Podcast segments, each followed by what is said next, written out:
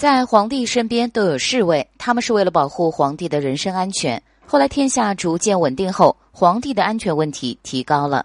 所以侍卫们除了保护皇帝，还有其他一些工作，他们也会帮助皇帝收发一些奏章，参加很多礼仪场所。还有就是皇帝出巡、祭祀、阅兵等活动，侍卫也要在一旁。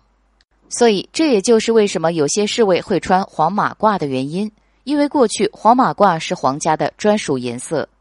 侍卫穿黄色代表皇家的一部分，有的时候还会被皇帝授予钦差之类的位置，让他们去代表皇帝处理一些事。做侍卫的要求是很高的，除了能力好，要求出身也是清白的。在最开始的时候，清朝侍卫只招三级军校、宗室、世职人员，八旗大员子弟后来加了武进士入选侍卫的名额。在清朝侍卫上任前，按照规矩要找一个小孩在自己新褓子上撒一泡童子尿，这是为了以后能够戒骄戒躁，保佑日后官运亨通。作为侍卫，每天要和文武百官打交道，所以他们必须认识这些官员，但也不能显得太亲密，必须要摆出不近人情的样子，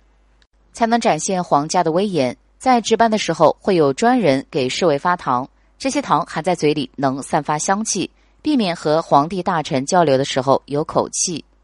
睡觉的时候，侍卫必须要头朝南，脚朝北，因为属水的北可以为属火的南降火，这样有利于侍卫的身体健康，并且枕头两边要有两把剑形铜条，表示时刻为太后皇上效力。还有，为了不打呼噜，每个人嘴里还要一个薄竹板，这样才能上床入睡。